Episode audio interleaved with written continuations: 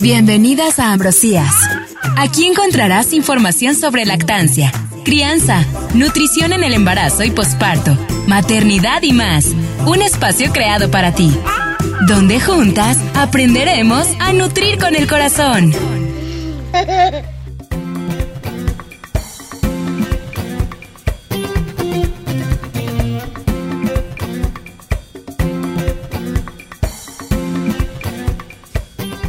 ¿cómo están? Espero que estén muy bien, gozando de mucha salud. Les saluda su amiga Ana Luisa Hernández Ambrosio, nutrióloga y asesora de lactancia. Bienvenidas a un episodio más de este podcast y esta vez el episodio va dedicado para todas aquellas mamás que están embarazadas y que anhelan tener una lactancia materna exitosa. Hoy les hablaré de la importancia de la primera toma y el contacto precoz en la lactancia materna.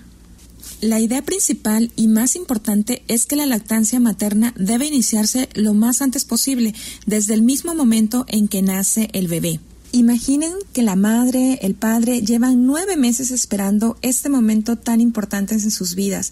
Es un momento sagrado para ellos. Nadie tiene el derecho de interrumpirlo a menos que la vida de la madre o la vida del bebé corran algún peligro. Si no, no es necesario separarlos porque ningún procedimiento de los que se le van a realizar al bebé es indispensable en ese momento. El bebé pesará y medirá lo mismo una hora o dos horas más tarde. Entonces no hay necesidad de separar al bebé de su madre. Uno de los principales síntomas del embarazo es ese poder olfativo que tenemos todas las madres. Y como todo en la naturaleza tiene un propósito, esa capacidad tan impresionante que tenemos que oler es porque las necesitamos tras el parto o tras la cesárea. Necesitamos oler a nuestras criaturas. ¿Por qué? Porque al hacerlo va a incrementar la producción de oxitocina de la madre. La oxitocina es una hormona que tiene una labor fundamental en el desarrollo de la lactancia. Cuando el bebé succiona, se genera un estímulo que llega hasta el hipotálamo, provocando que se libere cada vez más oxitocina en forma de pulsos. Estos pulsos estimulan a su vez la producción de prolactina, la hormona encargada de la producción de leche. Además, si el bebé nace por la vía vaginal, todo ese proceso de trabajo de parto que vive la madre al estar en un proceso de desesperación en cada contracción, con esos sentimientos de no puedo más, va a desencadenar una liberación masiva de catecolaminas y de noradrenalina. Son hormonas encargadas del estrés. Esas hormonas del estrés van a pasar por el cordón a la sangre del bebé, lo que hará que los bebés nazcan en un estado de alerta, con los ojos abiertos y con todas las capacidades en la máxima funcionalidad. Por su parte, la madre, tras el nacimiento del bebé, va a tener en su sangre las cifras más altas de oxitocina y de endorfinas que jamás va a tener en su vida. Es un cóctel hormonal del amor que está destinado para encontrarse con su bebé y crear un binomio perfecto. Tan es así que si se deja el bebé sobre el abdomen de su madre, el bebé será capaz de reptar hacia el pecho de la madre e iniciar su lactancia de manera natural y por instinto. Cuando ellos rectan y consiguen el agarre por sí solos, Normalmente este agarre suele ser perfecto y provoca algo que se llama impronta, que es un amor a primera vista, un recuerdo permanente por lo que no hay problemas de lactancia posteriores. Es por ello que lo primero que debe de entrar a la boca del bebé debe ser el pecho de su madre, para que no haga esta impronta o este amor que les comentaba con el chupete o con el biberón. Además que la primera toma produce un pico altísimo de oxitocina que contrae fuertemente el útero y eso le ayuda muchísimo a la mamá para prevenir hemorragias posteriores al parto o a la cesárea.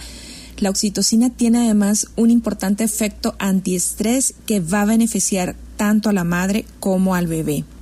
Hay estudios que demuestran que aquellos bebés que son colocados piel con piel sobre su madre mantienen una temperatura hasta un grado por encima de los bebés que fueron colocados en una incubadora o en una cuna térmica.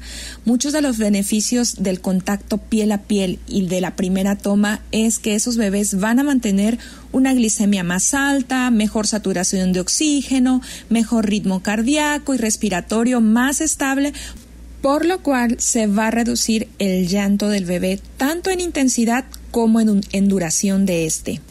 De hecho, hay evidencia científica de esto. En los años 90, el doctor Niels Berman hizo un estudio donde tomó a 72 bebés, a 38 de ellos los dejó en contacto piel a piel con su madre sin problemas. Y el 34 restante se los llevó durante 20 minutos y después de esos 20 minutos los volvió a colocar en contacto piel a piel con su madre.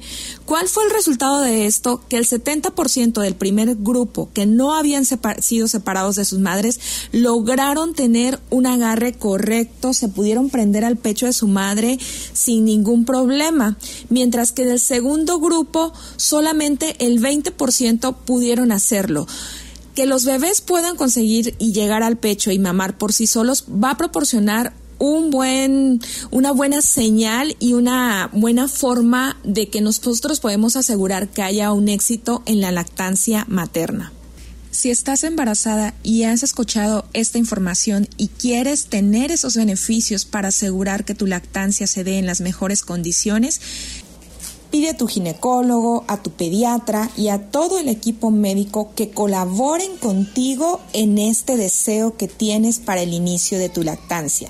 Me despido de ti esperando que esta información te haya servido y deseando que puedas conseguir un inicio temprano de la lactancia materna. Nos vemos pronto para que juntas aprendamos a nutrir con el corazón. Bendiciones.